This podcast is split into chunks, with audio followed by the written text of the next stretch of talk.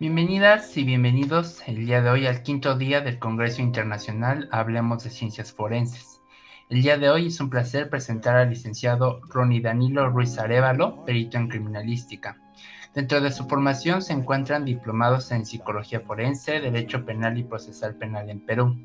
En sus estudios y formación destacan cursos de instrucción del mantenimiento de paz y solución de conflictos internacionales, curso de instrucción de la implementación de la resolución del Consejo de Seguridad de la ONU sobre la Agencia de la Mujer, la Paz y la Seguridad en América Latina y el Caribe, curso de instrucción de operaciones de ayuda humanitaria, curso de feminicidio infantil, curso de investigación pericial en casos de personas desaparecidas y en su experiencia profesional de, eh, su participación en la Policía Nacional del Ecuador como jefe de la Central de Atención de Auxilios y Emergencias de Guayaquil y en la Policía Nacional del Ecuador en la Coordinación Nacional de Criminalística y Ciencias Forenses del Ecuador, fungiendo como perito criminalístico de la Jefatura Subzonal de Criminalística de Santo Domingo de las Tzachicas. Nuevamente, bienvenido licenciado, lo dejo en el foro y le recordamos al auditorio que las preguntas y los comentarios los estaremos leyendo al final de la ponencia. Muy buen, reciban todos ustedes muy buenas noches. Gracias por la oportunidad de poder participar aquí con ustedes. Como pueden observar en pantalla, vamos a tratar un tema bastante interesante, versa sobre la victimología. Empecemos. Aun cuando la victimización es tan antigua como la humanidad, no fue sino hasta después de concluida la Segunda Guerra Mundial el estudio científico de las víctimas del delito emergió como un complemento fundamental de las ya bien establecidas investigaciones sobre los delincuentes en materia criminológica, dado que la victimología surge con la finalidad de llenar un importante vacío teórico, no pasará mucho tiempo para que este conocimiento llegue a consistir una parte integrante de la criminología. Al igual que ha ocurrido con la criminología, la victimología y la criminalística no ha seguido la misma evolución en todo el mundo y como, es como puede observarse en otras disciplinas, la victimología parece más adelantada y desarrollada en algunos países en comparación de otros. El campo teórico desarrollado diversos modelos en un intento por hallar explicación a las enormes variaciones en cuanto a los riesgos de victimización. La concentración de la victimización en ciertas áreas y entre ciertos grupos, así como aclarar el, curioso fenómeno de la victimización repetitiva. Lo que respectiva a la dimensión legislativa se ha podido comprobar una proliferación de leyes en materia de víctimas en numerosos países posterior a la declaración de la Asamblea General de las Naciones Unidas sobre los principios básicos de justicia para las víctimas del delito y del abuso del poder. Los logros alcanzados en el campo aplicado han sido aún más impresionantes, entre ellos se puede citar la instauración de la compensación estatal en el caso de víctimas de delitos de violencia, el resurgimiento de la reintegración por la respectiva, por, la, por lo que respecta a los transgresores, así como la aparición y multiplicación de diferentes programas dirigidos a mediación entre víctimas y victimarios. Específicamente un sector particular, el cual se ha experimentado una enorme expansión, ha sido lo de los servicios a las víctimas, la terapia ofrecida a la víctima para enfrentar los traumatismos o los traumáticos problemas generados por la victimización. Se ha convertido en una medida popular y a la moda. Basados en esta dinámica histórica sobre aspectos pasados y actuales de la victimología, al igual la criminología, la victimología no ha seguido el mismo camino que en todas las partes del mundo. Y como ocurre con cualquier otra disciplina, esta se ve más avanzada en unos países que en otros. Si bien hay ciertas similitudes en la forma en que la victimología desapegó y ha evolucionado, también hay significativas diferencias cualitativas e incluso cuantitativas. Aunque la legislación victimal esté bastante desarrollada en algunos países, es inexistente en la mayoría. Los programas de asistencia a las víctimas han florecido en algunas sociedades, pero siguen siendo desconocidos en muchas partes del mundo. Las consecuencias de victimización se han llevado a cabo de forma regular en algunos casos, en algunos lugares y pueden permanecer visiblemente ausentes en otros. La, terapia de la victimología se fomenta y practica en algunas culturas, pero está mal vista en otras. Llámese esto en el caso de los países árabes o en los países de Oriente Occidente o en algunos nombrados de Asia. El primer tratamiento sistemático de las víctimas del crimen apareció en 1948 en el libro de Hans von Herting, en su llamativo título El criminal y su víctima. Como podemos observar. Bueno, en la cuarta parte del libro, bajo el provocativo, perdón, eh, provocativo título, La contribución de la víctima a la génesis, a la génesis del delito. Como podemos observar acá, hay ciertos factores que determinan y el, cuál es el rol que juega la víctima, el victimario. Muchas de las veces, lo que se señala, es cierto que hay actos criminales con poca o ninguna contribución por parte del individuo perjudicado, pero por otro lado, frecuentemente podemos observar una reciprocidad real en la, en la conexión de autor y víctima, asesino y asesinado, culo e incauto. Aunque estas operaciones, eh, esta operación recíproca es uno de los fenómenos más curiosos de la, de la vida criminal, ha escapado a la atención de los sociopatólogos. En su libro, Von Helting señala que la ley considera ciertos resultados y los movimientos finales que conducen a ellos. Aquí se hace una clara distinción entre lo que se hace y lo que se sufre. Mirando la génesis de la situación, en el número considerable de casos, nos encontramos una víctima consciente. Prácticamente coopera, conspira o provoca. La víctima es uno de los elementos causantes. De igual manera, Von Henting insistió en que muchas de las víctimas del crimen contribuyen a su propia victimización, ya sea por incitar o provocar a los criminales o creando, fomentando una situación propicia que pueda dar lugar a la comisión del delito. Tenemos que otros pioneros de la victimología creían firmemente que las víctimas pueden, consciente o inconscientemente, jugar un papel causal. Describen muchas de las formas que pueden adoptar estas contribuciones, negligencia, el descuido, la temeridad, la imprudencia y así sucesivamente. Señalaron que el rol de la víctima podría tener efecto motivacional, es como atrayéndolos, despertando, induciendo, incitando o tentando de forma funcional, provocando, precipitando, desencadenando y facilitando la participación participando. Ahora bien, el libro de Von Henting fue seguido por una serie de estudios teóricos que tratan sobre tipos de víctimas en relaciones entre víctima y delincuente, víctima y victimario. La función que las víctimas juegan en ciertos tipos de delitos. El libro también impulsó diversos estudios empíricos que presentaron especial atención a las víctimas de determinados delitos, como el homicidio criminal. En son los casos, los autores como Wolfgang y Fatat eh, expresan eh, violación, robo, asalto agravado, fraude, chantaje, entre otros. El término victimología fue acuñado en 1949 por un psiquiatra estadounidense, Frederick Wetterman, quien lo utilizó por primera vez en su libro El espectáculo de la violencia, en el que se destacó la, la necesidad de una ciencia de victimología, durante los primeros años de la víctima. La literatura sobre las víctimas de delito permaneció relativamente reducida en comparación con la de la criminología. no es raro que los científicos sociales olviden lo obvio.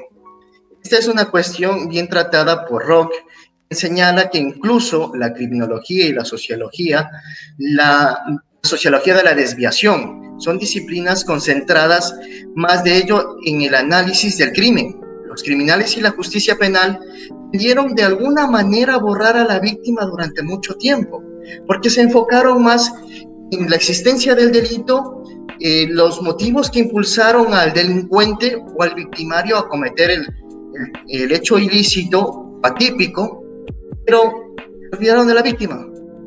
Tanto en el grado de participación como en el grado de atención prioritaria y mucho más en el grado de reparación psicológica cuando una persona se encuentra inmersa en una situación traumática y cuando no tiene la ayuda eh, necesaria para desarrollar o superar este trauma. Entonces, aquí vemos muchos papeles que vamos a tratar más adelante que juegan en el aspecto psicosocial, en especial de la víctima. De igual manera, tales omisiones continuamente forman parte del inevitable, inevitable de cualquier otra disciplina, como consecuencia de la verdadera señalada por Borg cuando dijo que una forma de ver siempre es una manera de no ver. Cuando nos centramos mucho en determinado aspecto, podemos fijar una vista de túnel. Solo vamos a tener la percepción de lo que tenemos al frente, pero no alrededor. Es preciso la organización, especialización y acumulación de conocimiento sobre cualquier arma, área es un descuido sistemático de las demás cuestiones lanzadas fuera de foco y más allá de los márgenes, precisamente porque la criminología es una disciplina empíricamente orientada, detenido a ignorar las cosas que nos llevan el nombre de delito, delincuentes y justicia criminal. Aunque la victimología se ha establecido ya firmemente como una de las principales áreas de investigación dentro de la criminología, su naturaleza, importancia y situación siguen generando gran cantidad de comentarios, de comentarios polémicos. Es así como Rock en 1994 describe a la víctima como una disciplina relativamente amorfa. En los años 70 del siglo XX, los estudios individualizados de las víctimas de los delitos específicos, populares en primeras etapas de la victimología, fueron eclipsados por encuestas de victimización a gran escala que transformaron el microenfoque en un macroenfoque. La victimología temprana era fundamentalmente teórica, ocupada casi exclusivamente por las explicaciones causales del delito y las del papel de la víctima en esas explicaciones, como podemos observar en el siguiente gráfico. Se centró principalmente en las características de las víctimas y sus relaciones e interacciones con sus victimarios, y el análisis de la conducta de la víctima como una variable situacional, como un factor desencadenante, actualizante o precipitante. En el marco teórico propuesto por von Hating, la investigación pionera realizada por Steinberger, Wolfgang, Amir, Normadeum, Cirtus, entre otros, la preocupación por la difícil situación de las víctimas de los delitos se podrá encontrar principalmente en los modelos, programas de indemnización estatal a las víctimas de los delitos establecidos en algunos países ejemplos como Nueva Zelanda, Inglaterra, Canadá y Estados Unidos. El redescubrimiento de las víctimas del delito encabezó por el motivo feminista un movimiento que deformó la causa de las víctimas de violación asalto sexual y violencia doméstica. Generó una gran cantidad de empatía y simpatía hacia un grupo de, por largo tiempo privado de sus derechos. Ahora bien, la victimología teórica se convirtió en objeto de ataques injustificados y críticas ideológicas sin fundamento. Interpretada por algunos, como Clark y Lewis en 1977, como el arte de culpar a la víctima, tomando forma un nuevo enfoque para, la victimología, ayudar y asistir a las víctimas de delitos para aliviar su penosa situación, afirmar que sus derechos nació como un movimiento político. La victimología fue cada vez más definida y reconocida a través de su componente aplicado. Los encuentros de victimología reflejaban la transformación de la victimología desde una disciplina académica en un movimiento humanista al paso de la investigación académica al activismo político. Estas reuniones a menudo, a menudo se convirtieron en plataformas para la defensa a favor de las víctimas.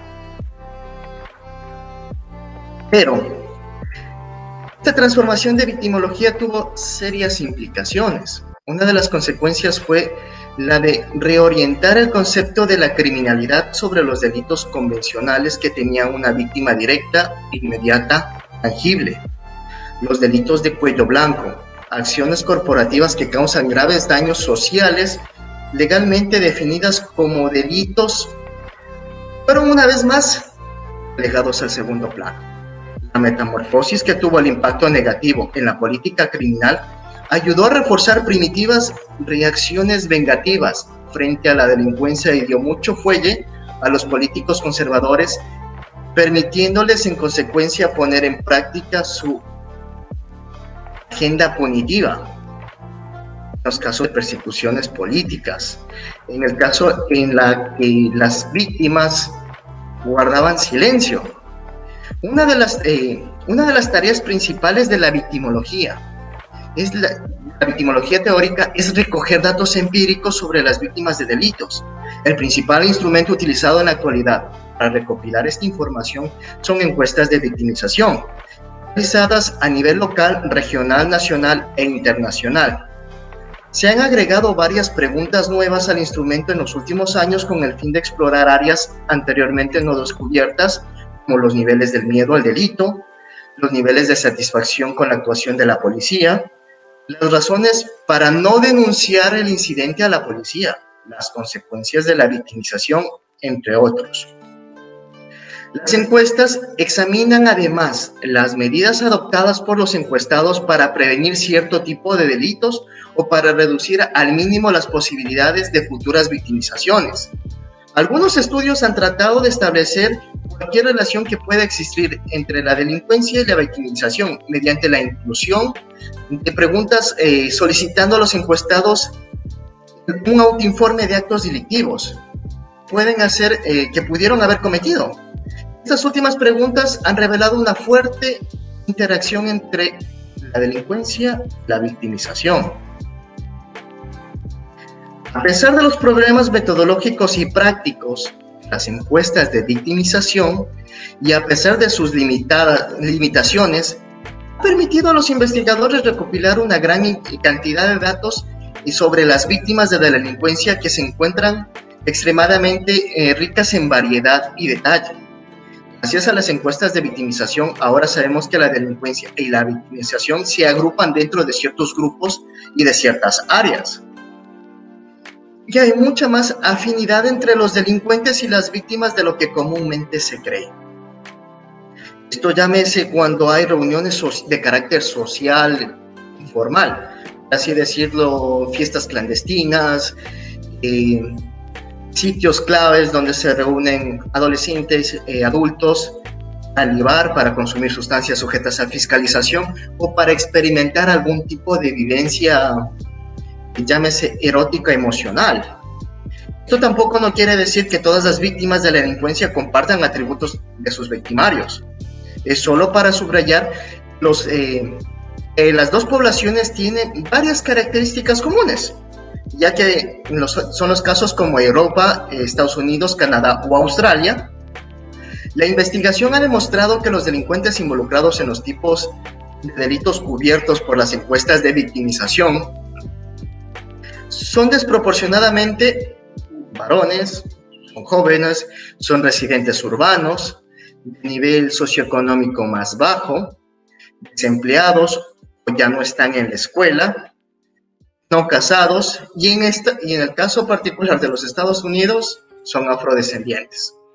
Las encuestas de victimización han revelado que las víctimas de manera desproporcionada comparten estas características y que los perfiles demográficos de las víctimas de delitos y de delincuentes son eh, sorpresivamente similares. Como Godfredson lo explicó en 1984. Hay varios tipos de investigadores, entre los cuales descubrieron que particularmente en los delitos de asalto, víctimas y delincuentes están relacionadas en sus características demográficas y en el término de ciertas respuestas comunes ante situaciones recibidas de amenaza física o psicológica. Es comprensible la frecuencia con la que algunos individuos se involucran en situaciones propensas a la violencia afecta tanto a sus posibilidades de uso de violencia como a ser receptores de violencia. Aquí viene una, una cuestión importante cuando la víctima se convierte en victimario. Un caso ejemplo, cuando el victimario, mejor dicho, cuando un delincuente, un antisocial, acecha a su víctima potencial para sustraer sus pertenencias, llámese su dispositivo de comunicación móvil, en este caso un teléfono celular o la billetera o la cartera, pero el asaltante no, se, no contaba de que su víctima practicaba algún tipo de defensa personal. Y este al defenderse, obviamente va a haber una transgresión y van a haber lesiones en las que el victimario termina siendo víctima y la víctima se convierte en victimario dependiendo del tipo de lesión que cause e inclusive en determinadas eh, situaciones particulares la muerte de su agresor o de su atacante.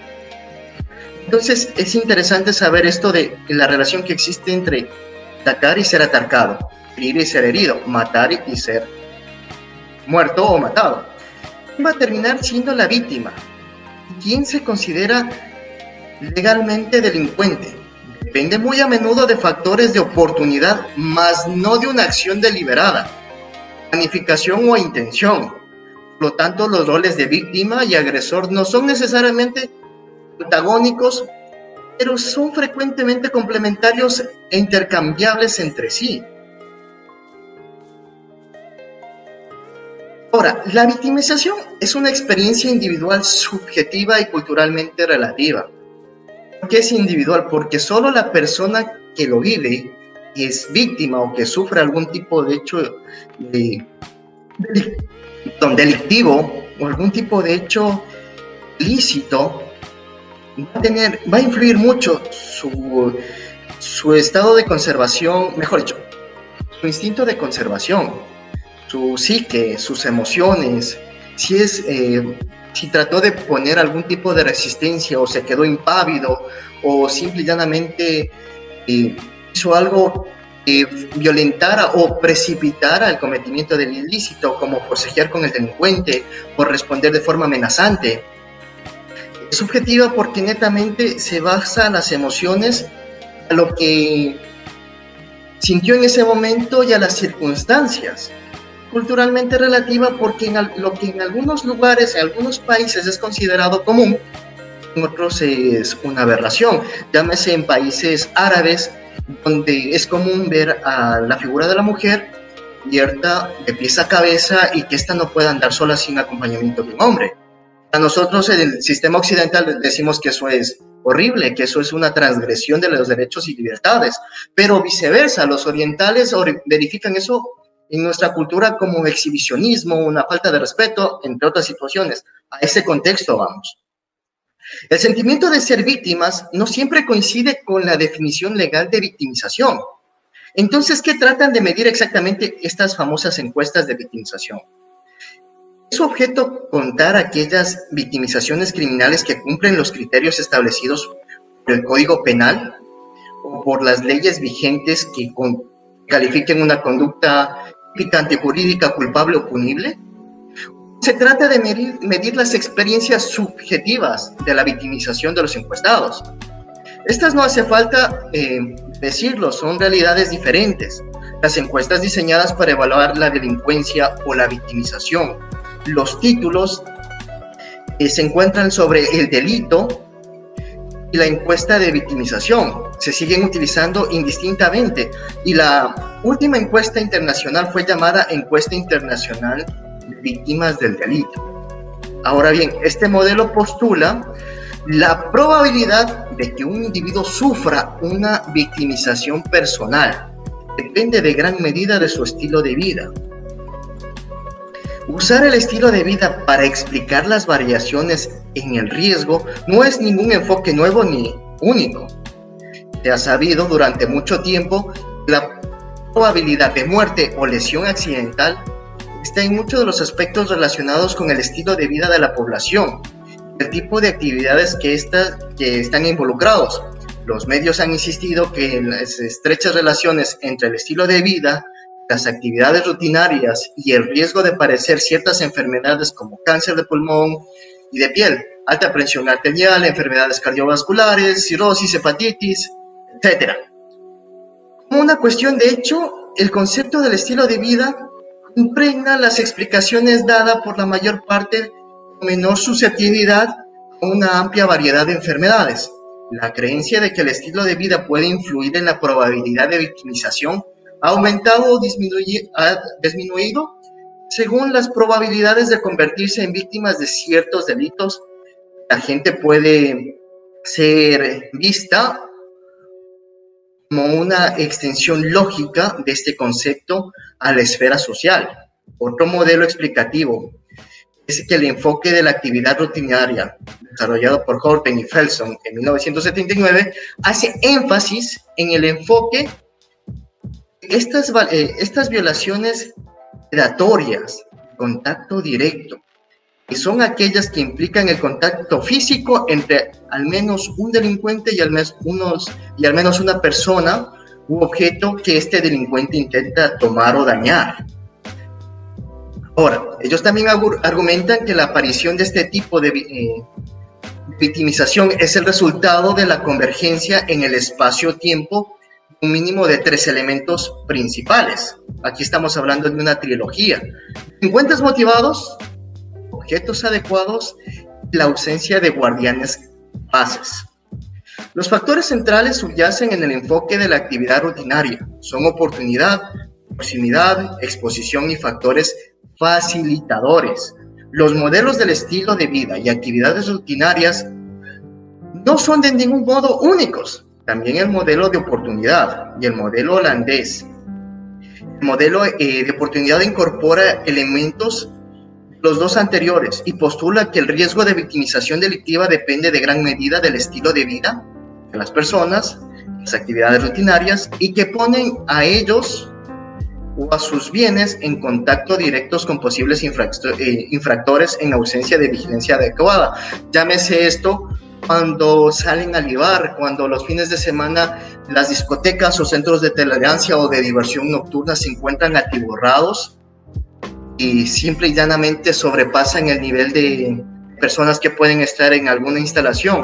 O cuando hay estas famosísimas marchas, manifestaciones, no hay oportunistas que mientras unos exigen derechos o que se cumpla, se cumpla o se restituya algún derecho vulnerado, otros aprovechan hacer de las suyas, destruir espacios públicos, se justifican o se esconden en el medio entonces, aquí vemos factores muy interesantes. De igual manera, ¿qué es lo que nos dice el modelo holandés, que fue desarrollado por Van Dijk? Sugiere tres factores principales. La proximidad, el atractivo y la exposición como los determinantes más importantes de los riesgos diferenciales de victimización. En un intento de integrar los, los diversos modelos en un sistema global, agrupe todos los factores aparentemente pertinentes en 10 categorías diferentes ejemplo, estas son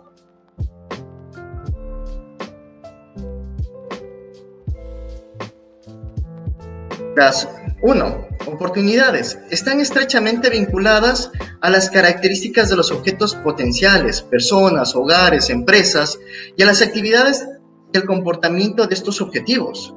Los factores de riesgo particularmente los relacionados con las características sociodemográficas como la edad, el género, zona de residencia, ausencia de vigilancia, presencia de alcohol y otros. Tenemos también eh, delincuentes motivados.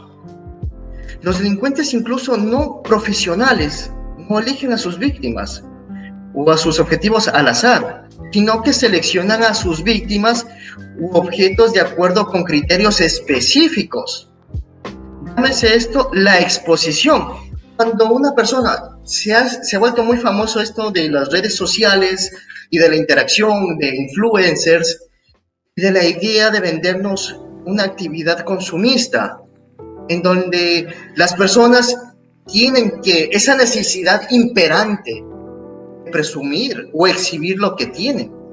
Llámese dinero en exceso o el dinero que necesita para pagar la pensión, el arriendo, los alimentos. Sin embargo, no, no obvian la oportunidad de coger, tomarse una fotografía y postearlo en redes sociales, llámese Facebook, Twitter, WhatsApp, Instagram, ahora el famosísimo TikTok. Bien, tenemos eh, las asociaciones, la homogeneidad de la población víctima. El ofensor sugiere que la asociación diferencial es tan importante para la victimización delictiva como lo es para el crimen y la delincuencia. Por otro lado, los individuos que están en estrecho contacto personal, social o profesional con el delincuente y criminales potenciales corren un mayor riesgo de ser víctimas de, lo que nos, de las que no lo son.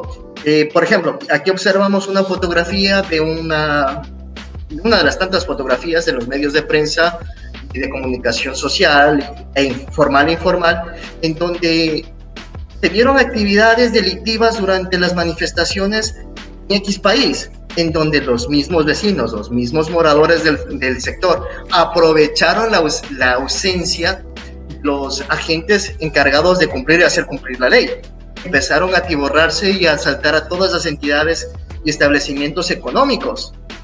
Ninguno de estos centros, ya sea de electrónica, comestibles o víveres, se salvó. Todos fueron vulnerados por los mismos vecinos e inclusive registros de los que mismos trabajaban en esos lugares, a la ausencia del control formal.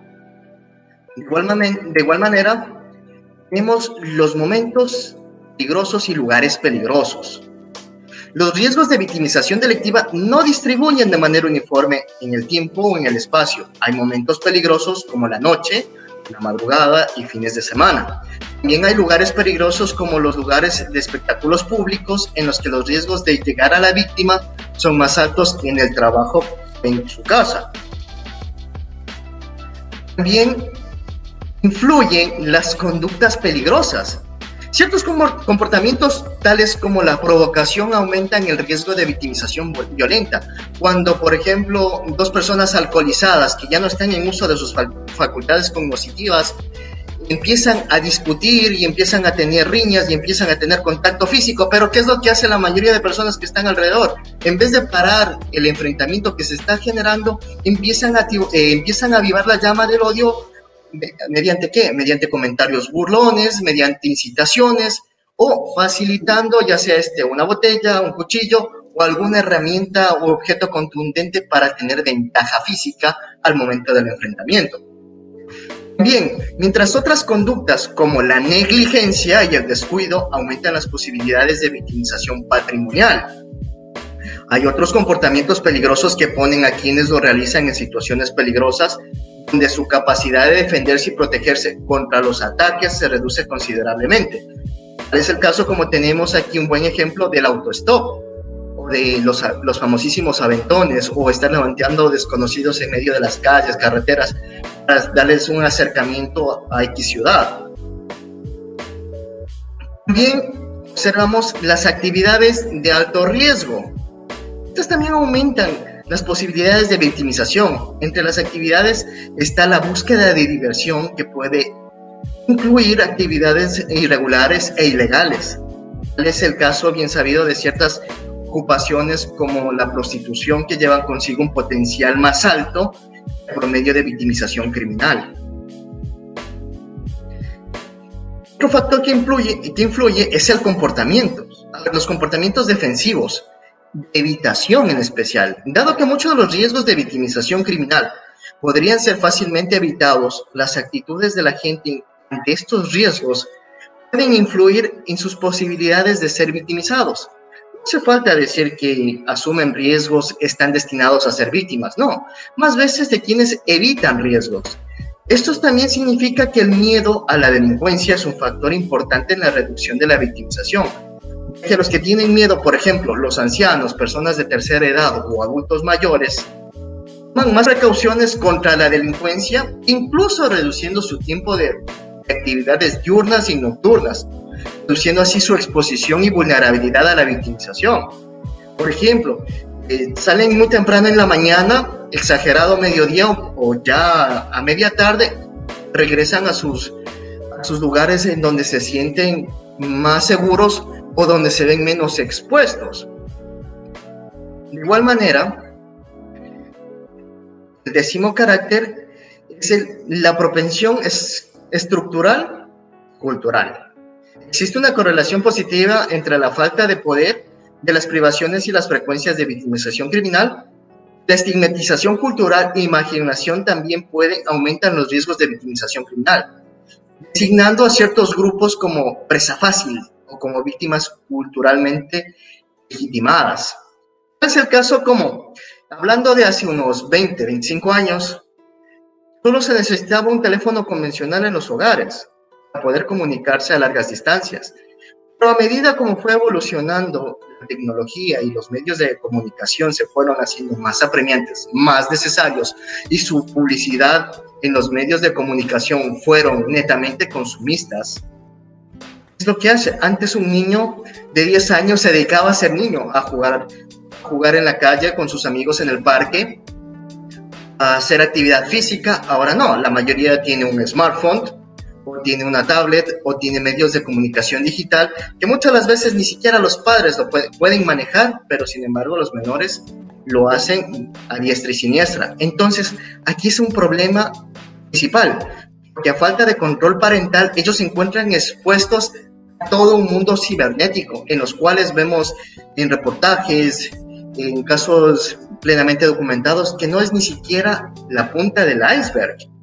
Sin embargo, cosas fáciles, tenemos que los estudiantes, por, cuestión de pandemia, ahora ya están en casa por medios ofimáticos, pero cuando esto pase, cuando pasen las restricciones, cuando se vuelva este o a la nueva normalidad, los medios que adquirieron, teléfonos, tablets, computadoras, van a ser necesarias para trasladar, bueno, no van a ser necesarias, van a ser incitadas ser, llevadas, a ser llevadas a los centros de estudios, eh, donde van a ser fácilmente asaltados, ultrajados por personas que vayan, se movilicen en moto o a pie o en los medios de transporte público, en donde les van a ranchar, les van a victimizar para poder apropiarse de los bienes consumo masivo, o los bienes, mejor dicho, los bienes tecnológicos. También es lo que podemos apreciar acá. Se ha producido un aluvión de la legislación victimal en los últimos años en un gran número de países, tras la adopción de la Declaración sobre los Principios Fundamentales de Justicia para las Víctimas de la Organización de las Naciones Unidas, o conocida como la ONU. Fueron aprobadas y llamadas Cartas de Derechos de las Víctimas o Declaraciones de los Derechos de las Víctimas por los cuerpos legislativos en distintas sociedades.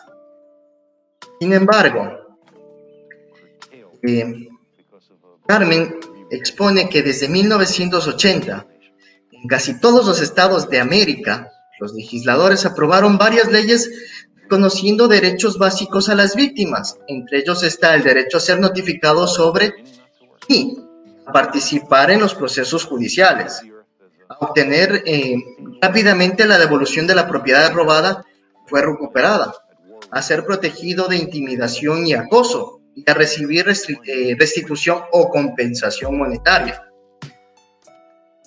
También mencionamos que la reparación de las víctimas de delitos en forma de compensación monetaria por parte del Estado fue el primer intento de la historia eh, reciente de aliviar el sufrimiento de las víctimas y mejorar su situación. En la década de 1960, una jueza británica, Marjorie Free, y otros pidieron indemnización estatal para las víctimas de delitos. Sus motivos llegaron a la creación en programas de indemnización del gobierno de Nueva Zelanda, el Reino Unido, América del Norte, Europa y entre otros lugares. Estos programas han estado operando durante más de, de un cuarto de siglo Muchos han sido sometidos a diversos tipos de valoraciones y evaluaciones. Bien, sin duda, un área eh, que la acción no ha igualado la retórica política. Las dificultades económicas y las restricciones persuasivas han limitado en gran medida el alcance de la indemnización, tanto como el número de víctimas que recibe la ayuda. Las evaluaciones indican que las sumas de las víctimas reciben los sistemas son en su mayor parte eh, entidades netamente simbólicas y que los programas en realidad no cumplen más que una función simbólica, solo una pequeña proporción de las víctimas acaban recibiendo alguna compensación. Y para ello que los, los que hacen la mayoría de veces demasiado poco y a veces demasiado tarde. Irónicamente, varios investigadores han encontrado que las víctimas que solicitan y pasan por el proceso de compensación, incluso que aquellas que acaban recibiendo algunos fondos, están menos satisfechas que las que no se les aplica el programa. De igual manera, en Inglaterra, David Mears, en 1990, citando, citado por Marjorie, sostuvo que la compensación del Estado es, esencialmente simbólico de los gobiernos para mostrar su preocupación por las víctimas, pero tiene una intención real de convertirlo en dinero efectivo. La mayoría de las víctimas de delitos contra la propiedad, de estas que se, se encuentran excluidas de los sistemas estatales de compensación, no tienen y no pueden pagar un seguro privado. En cuanto a, los cinco casos de delitos contra la propiedad, el culpable no es identificado ni capturado.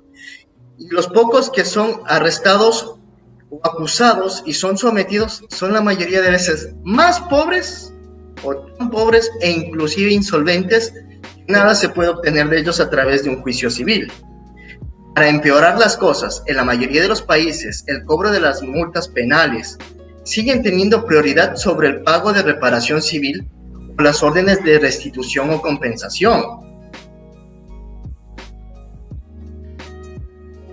De igual manera, aquellas víctimas de violencia para quienes están diseñados los sistemas no les va mucho mejor. Los requisitos para la compensación estatal son tales como son unas son la pequeña fracción de los, lo que satisface.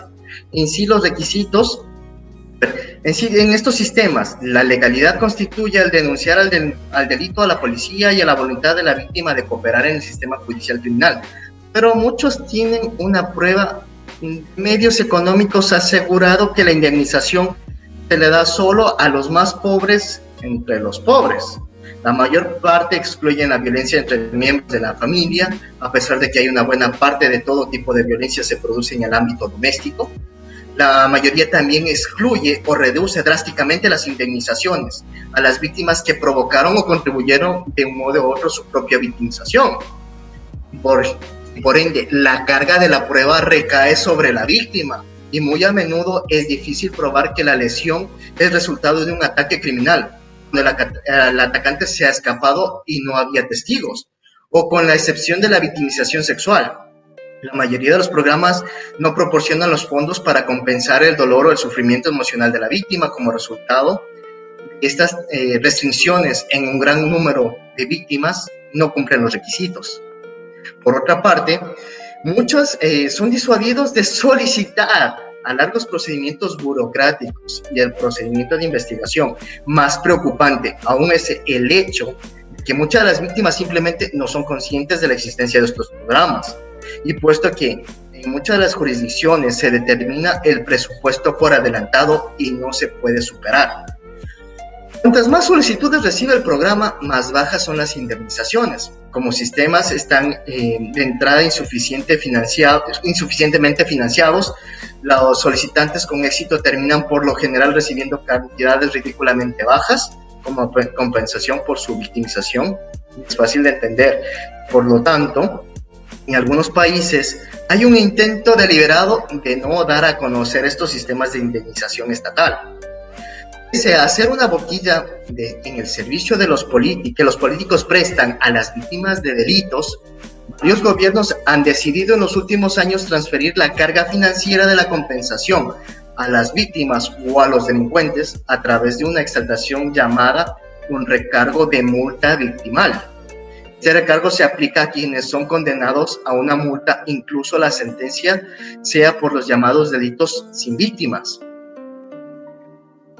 Ahora bien, hablaremos sobre la restitución del ofensor.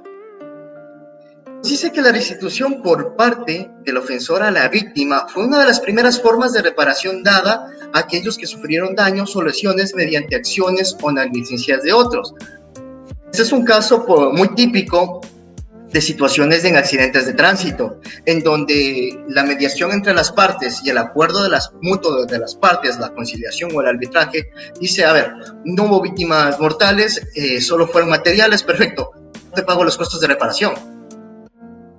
Pero influye aquí si es que el vehículo o el medio era trabajo o era una herramienta esencial para el sustento diario. Aquí son cuestiones realmente subjetivas. De igual manera, esta fue la composición Werheld, conocido como hombre, y Held, y Held, que significa pago. La palabra significaría precio hombre o pago a la víctima, a los parientes o, de esta, o, que les, o aquellos que le supervivan. Con los programas estatales de compensación a menudo se limitan estrictamente a víctimas de violencia. La restitución institución por el delincuente ha surgido como un medio de reparación de delitos contra la propiedad, tanto como el delitos violentos. El problema es que la gran mayoría de los delincuentes son desempleados, no tienen medios financieros que permitirían a las víctimas recibir este, este tipo de restitución monetaria. Añadido a este problema está el hecho antes mencionado en que muchos países la recaudación de la multa tiene prioridad sobre las órdenes de restricción. Entonces, ¿qué es lo que dicen? Usted pague la multa y váyase. Pero no dicen que puede haber algún momento de vulneración de, la, de los derechos de la víctima. Es decir, no le dan medidas de protección para evitar que vuelva a ser victimado o que no sea acosado en su lugar de trabajo, de vivienda o estudio. O que sea acosado mediante terceras personas. Las conclusiones eh, parecen universales, también la restricción financiera figura en un una sola pequeña porción de los casos evitados a mediación y la mayoría termina con una disculpa o en algún contrato relativo al comportamiento del delincuente, cuando muchas las veces, eh, independiente de la normativa o legislación del país, termina dando disculpas públicas y que no lo va a volver a hacer y se va. Entonces esa situación es coproducente. De igual manera, los mismos casos de mediación siguen siendo en gran medida una disposición minoritaria en términos de flujo de casos de justicia penal en general. El modelo dominante todavía es un proceso o algún tipo de desistimiento cuando una advertencia oficial, es el caso en Inglaterra y Gales, a veces acompañado por trabajo con el ofensor, pero relativamente involucra a la víctima. Tenemos acá la famosísima mediación penal o mediación y arbitraje o algún término similar de, correspondiente a la jurisdicción o a la normativa legal vigente de cualquier país. Es nada más otro avance importante en los últimos años, ha sido el redescubrimiento de la justicia restaurativa. La justicia restaurativa es una práctica muy extendida en sociedades pequeñas, agrarias y rurales, Descanso casi universal en el sistema de justicia punitiva retributiva estaba destinado a forzar a los que piden la reforma de la justicia a buscar alternativas al actual sistema de castigo. Un punto de inflexión fue la publicación del artículo fundamental de Mills en 1977 titulado Conflictos como propiedad, el que eh, explicó que la raíz del problema del sistema es que los conflictos fueron robados a sus legítimos propietarios. Las víctimas se convirtieron en propiedad de los profesionales más que de las personas. Las ideas proporcionaron un fuerte impulso a aquellos que estaban poniendo la situación del sistema destructivo, improductivo e ineficaz del castigo por las prácticas constructivistas de la solución de disputas, la resolución de conflictos, la mediación, la reconciliación y la reparación. Los defensores de la justicia restaurativa señalaron que Además de los efectos devastadores sobre los infractores, sus familias y la sociedad en general, el sistema penal actúa para intensificar el conflicto en lugar de resolverlo.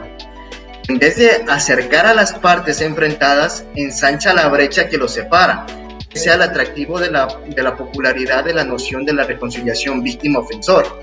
El objeto de la reconciliación ha demostrado ser difícil de conseguir en la praxis, y en la mayoría de los programas el principio objetivo era garantizar la eh, restitución por parte del delincuente a las víctimas y velar por que el delincuente cumpla las obligaciones pactadas en el acuerdo de mediación. Los programas a continuación cambiaron sus nombres de reconciliación víctima-delincuente a mediación penal y en otras legislaciones a mediación y arbitraje. Pero observando en la lámina ilustrativa, vemos que hay cierto tipo de prácticas, en especial en ciertas regiones en donde son eh, reconocidas constitucionalmente, dependiendo de las infracciones penales en las que se encuentre la, la famosísima y llamada así justicia indígena, en la que los representantes de la comunidad ajusticiaban a los infractores, a los estafadores, se metían a una serie de castigos físicos en su argot y costumbres, son entendidos como necesarios para la purificación del alma y la restitución del daño causado, en las que aparte de que se bañaban con agua, fría, con agua fría y utilizaban eh, ortiga, que es un tipo de hiedra venenosa, es altamente eh, al contacto de la piel, estos les daban eh, obligaciones de trabajo comunitario, es decir, si usted robó a tal persona, perfecto, usted tiene que trabajar para ella, arar el, terreno y hacer y devolver la producción que usted se llevó o hizo perder.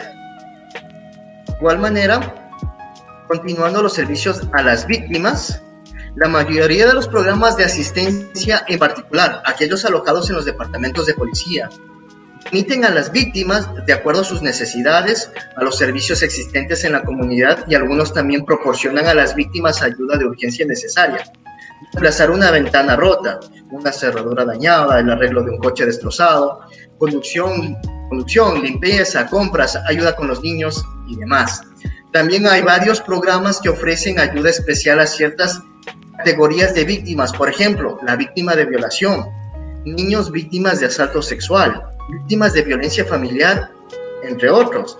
Y actualmente está operando eh, centros de crisis por violación y refugios para mujeres maltratadas en muchos lugares, en general, y sin embargo, los dos servicios más importantes prestados a las víctimas de delitos, los programas de asistencia a las víctimas son información y apoyo moral.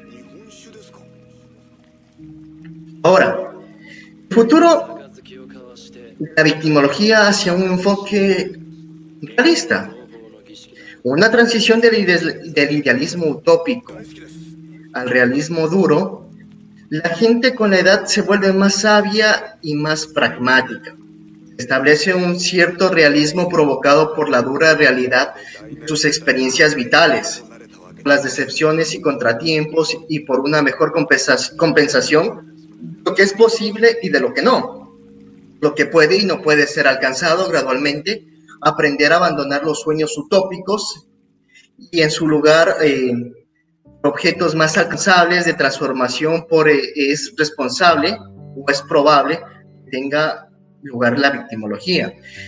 Una vez más, muchos de los jóvenes activistas de hoy en día se dan cuenta de que algunas de sus bien intencionadas o denominadas no son ni razonables ni prácticas es probable que conduzcan al caso a ampliarse en un sistema de eh, justicia inequívoca, ponándolo como injusto y parcial.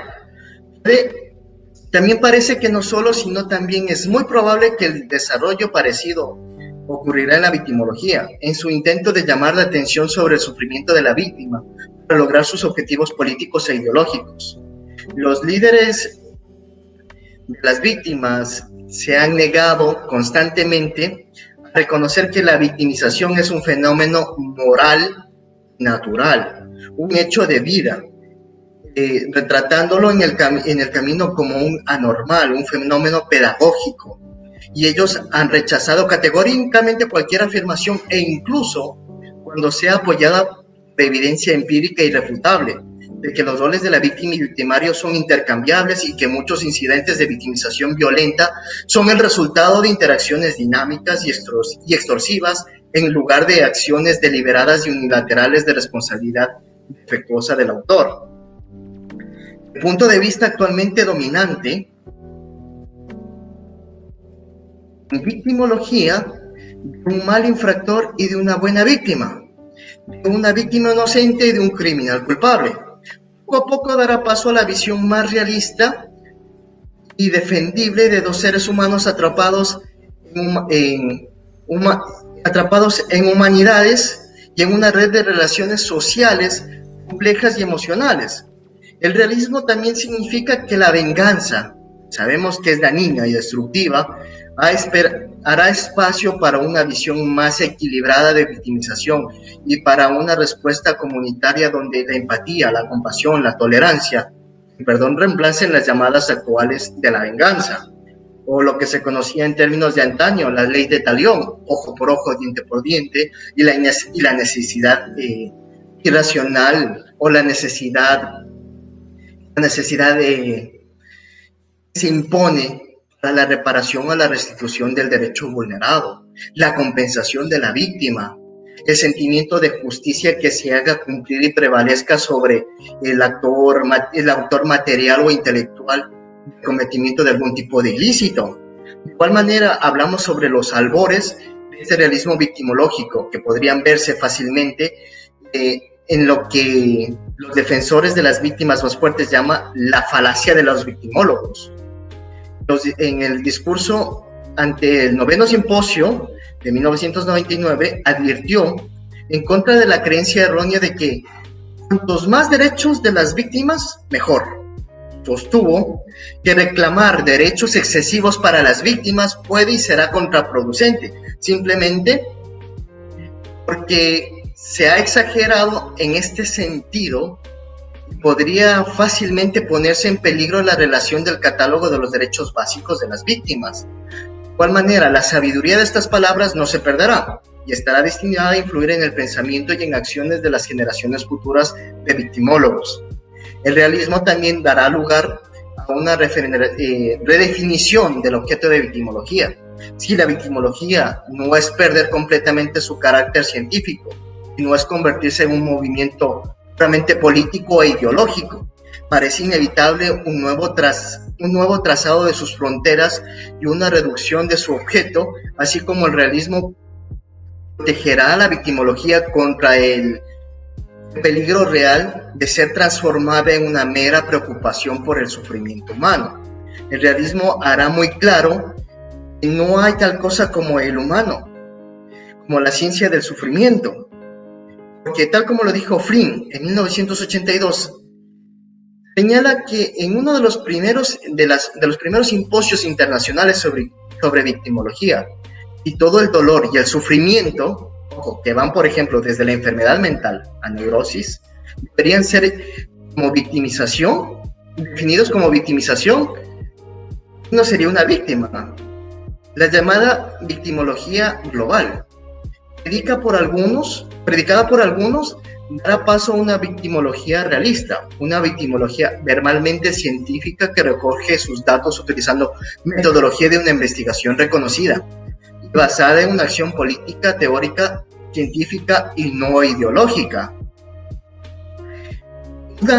un creciente énfasis en la investigación, particularmente en la investigación cualitativa.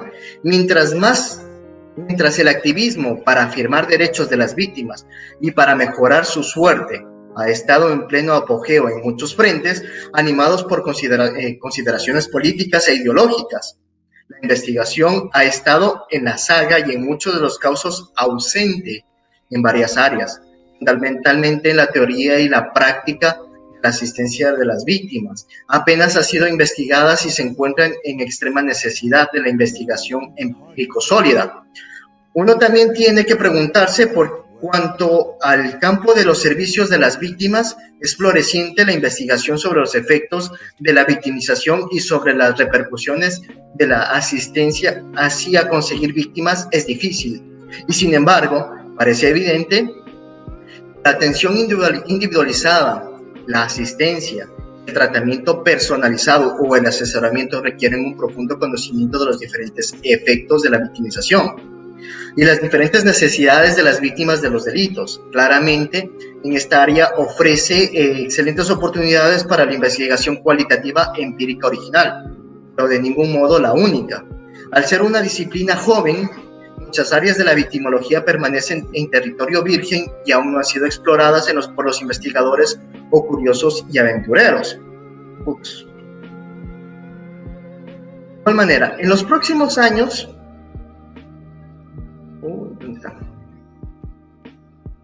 En los próximos años serán testigos de una creciente conciencia que la acción no respaldada por investigación en un mero ejercicio ideológico y que la práctica no, basada en la teoría es peligrosa y potencialmente dañina. Te hará sentir una obvia necesidad para investigar la empírica sólida y esta investigación será indispensable para evitar grandes errores similares a los producidos los conceptos mitológicos, tales como los, los abusos, como abusos rituales satánicos y, los, y las pseudoteorías, con las relaciones con los recursos reprimidos, la investigación victimológica cuantitativa ejemplificada en cuestiones de victimización locales, regionales, nacionales e internacionales.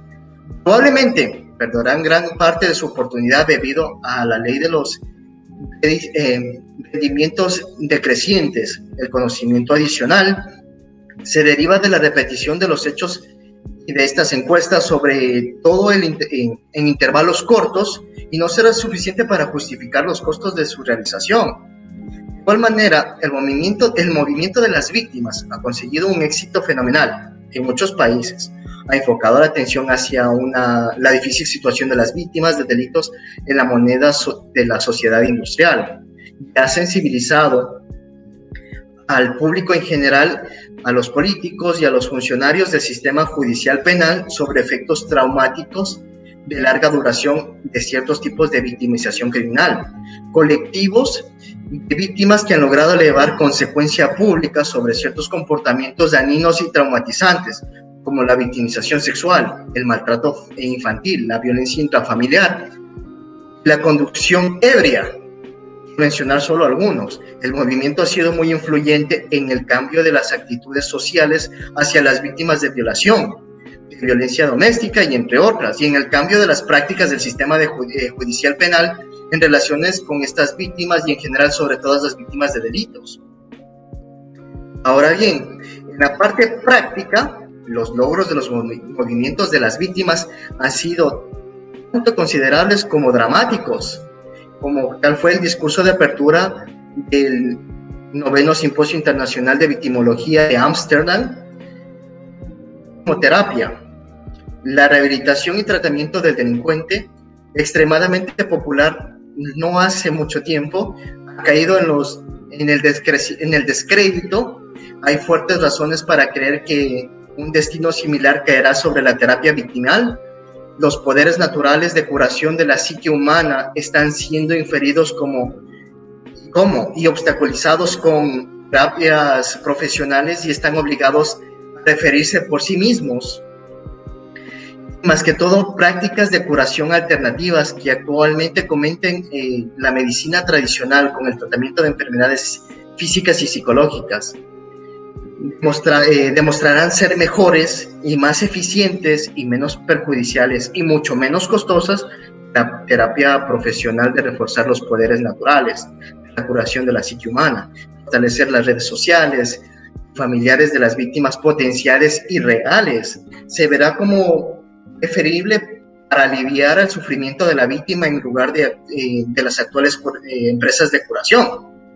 También una vez más eh, ocurrirá que será más difícil explotar los fenómenos traumáticos de la, de la victimización y el sufrimiento psicológico de la víctima en el cumplimiento de los intereses propios de los terapeutas. Llámese esto que hubieron casos documentados en que que personas eh, perfectamente sanas fueron inducidas o fueron sembrados recuerdos falsos de haber sido víctimas de violación cuando en realidad no lo fueron. De igual manera, parece evidente que el futuro de la victimología influirá y será influenciado por la evolución del sistema de justicia. Debido a esto, el futuro de la victimología dependerá en gran medida del grado eh, que se acepte o que simplemente el paradigma de la justicia restaurativa las sociedades estén en el perpetuo cambio, la sociedad de hoy está sufriendo una rápida y radical, transformación. Los eh, paradigmas de justicia tienen que cambiar con la evolución social para permanecer en armonía con los sistemas de creencias imper, imperentes para hacer balance de los avances y descubrimientos en los campos de la criminología y la pedagogía los objetos también arcaicos de, expiación y de reparación pues están en armonía con las realidades y las y las creencias de las sociedades eh, de forma secular y postindustrial del siglo XXI. Las sociedades seculares modernas, las nociones de riesgo y de daño están reemplazando gradualmente las del mal la perversidad, la malicia y están obligados a convertirse en conceptos centrales de los políticos sociales y penales del futuro. Las, las futuras políticas de control del delito se basan en gran medida en la evaluación de riesgos, en gestión de riesgos, cobertura de riesgos, reducción de riesgos y prevención de los mismos.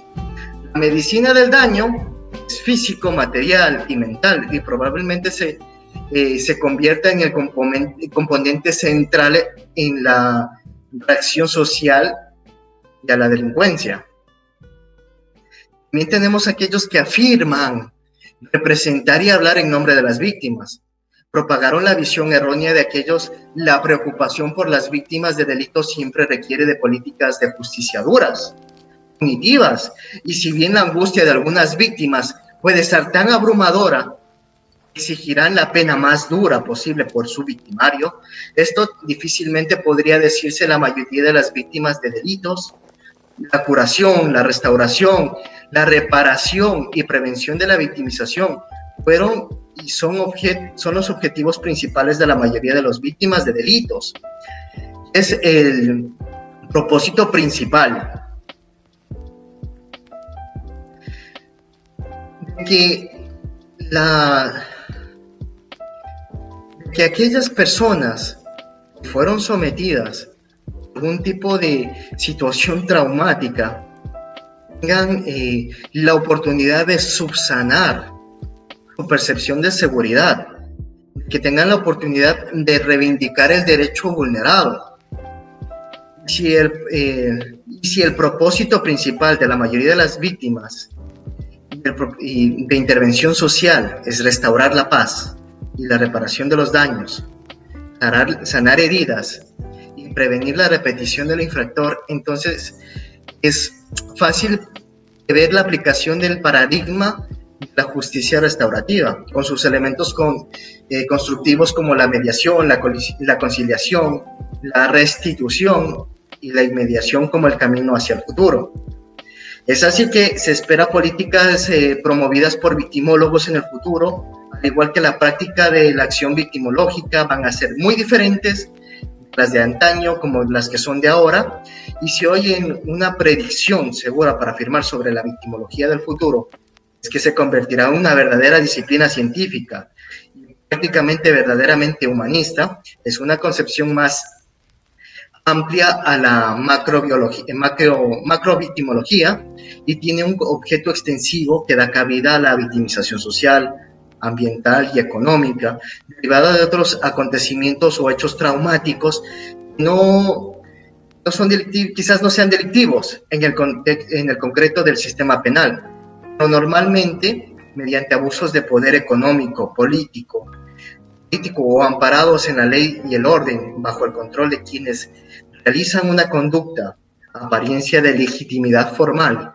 o también con la intervención de las causas naturales como la influencia de ambos tipos causales, vamos a obtener que La rabia del agresor es tan como su comportamiento. Frecuentemente el, varón comienza tratando de dar una lección a su mujer, no queriéndola agredir particularmente. La anterior consideración obvia cuestiones culturales que llevan a que el mismo ámbito social unos operen habitualmente como victimarios de otros y con más frecuencia aún los que actúan como victimarios de otras. También obvia una cuestión importante de la victimización no resuelta, que no es atendida y tampoco va a ser reparada. Genera sentimientos de impotencia, de incomprensión y desapego del sistema y eventualmente odios y deseos de venganza, además de la necesidad de la defensa, cuando no hay indefensión adquirida entre las nuevas agresiones, llámese esto la revictimización, son lógicamente criminogénicos, criminógenos, perdón. También eh, versa sobre una experiencia colectiva social. Aunque la vivencia sea propia de cada ser humano, existen victimizaciones colectivas y sociales y macrovictimizaciones a los que la victimología clásica positiva ha prestado con poca atención y es, y es precisamente atendiendo al carácter social y colectivo desde esta, desde esta óptica, este punto de vista, cómo se podrá afrontar y prevenir la criminalidad y la victimización. Y estos tienen dos caras de la misma moneda y particularmente determinadas de sus formas siendo normales, comunes, habituales y los fenómenos ampliamente extendidos largo tiempo inmovilizados. Son, eh, son patologías sociales en el sentido de indeseables e injustas por cuanto causan daño a las víctimas y también de a su manera de u otra a los victimarios.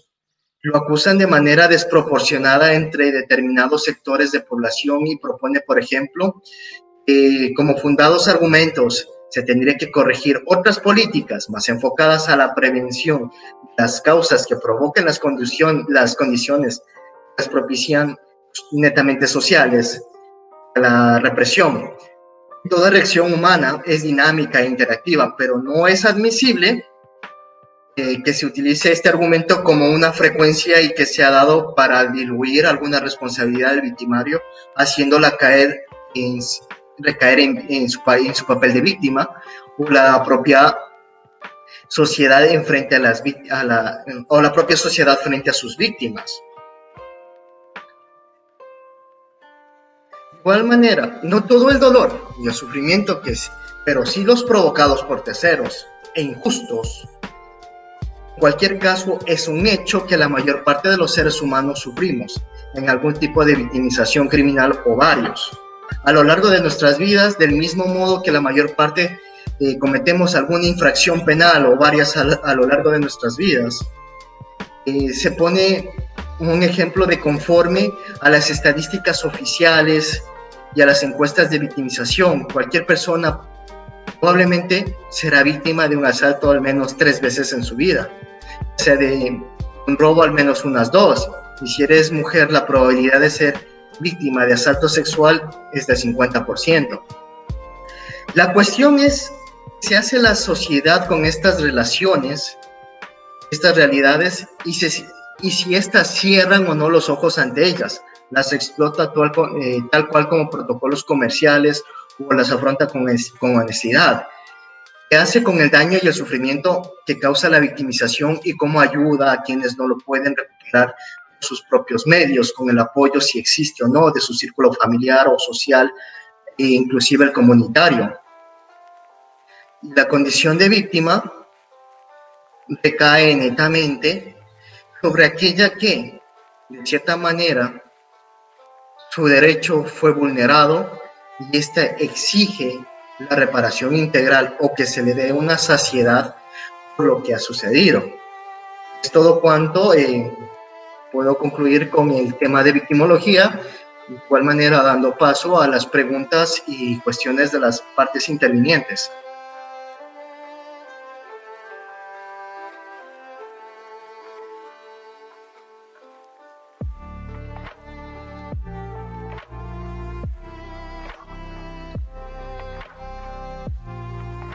Muchas gracias, licenciado.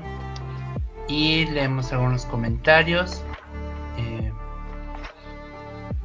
Bosita Méndez dice buenas noches. Sammy Vilchis también buenas noches. Elías Cruz, hola, saludos desde Cuernavaca, muy interesante, felicidades. Y Kimberly Hoyos eh, nos pregunta si esto queda guardado. Y al terminar la transmisión o al terminar quizá el video, no le recordamos a todos ustedes que toda esta serie de, de videos de la temática de este Congreso Internacional quedan guardados en nuestro canal de YouTube y pueden estarlos viendo constantemente si requieren retomar alguno de los temas. Eh, damos un minuto para alguna pregunta específica que tengan para que la puedan escribir y poderla contestar. Licenciado, un tema muy interesante.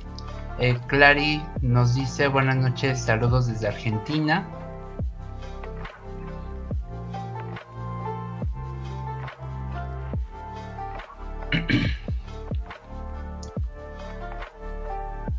y bueno, este mm, no sé si tenga alguna red social o algo eh, o algún contacto que quiera mencionar. Claro, eh, para futuras socializaciones o para futuros acercamientos, directamente le, entrego la posta a usted para que les pueda facilitar los medios de contacto o en, en este caso WhatsApp para que puedan formular algún tipo de comentarios, argumentos, aclaraciones. Estaré presto a colaborarles en, conforme mi esfera del conocimiento y comprensión.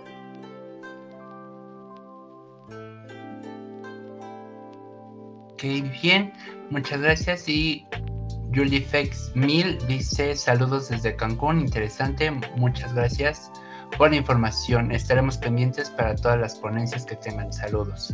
Les recordamos que esta es la quinta ponencia, entonces si es la primera vez que nos están viendo en las transmisiones, pueden retomar las cuatro anteriores y los próximos días estaremos con diferentes temas. Pues bueno, pues hasta aquí nuevamente licenciado, muchísimas gracias y muchas gracias a todos los que nos se quedaron hasta el final de la ponencia eh, y pues muy buena noche. Cuídense mucho, un abrazo a la distancia, hasta luego.